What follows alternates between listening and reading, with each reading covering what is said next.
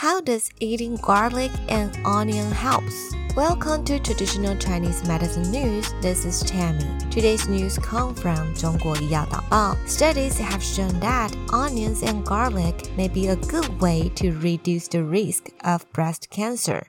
The study invited 314 women with breast cancer and 346 control subjects. Women who ate garlic and onions more than once a day had a 67% lower risk of breast cancer than women who had never ate garlic or onions, the study showed. Puerto Rican women consume more onions and garlics than European and American women. Onions and garlic are often found in their stews, and locals also add garlic and onions to beans and rice. Onions and garlic are rich in flavonoid and organosulfur compounds that have shown anti-cancer properties in humans as well as experimental animal studies. The above is the sharing of the 中国医药导报 news. If you find this episode interesting, please subscribe this channel to encourage me to keep on the sharing. See you next time.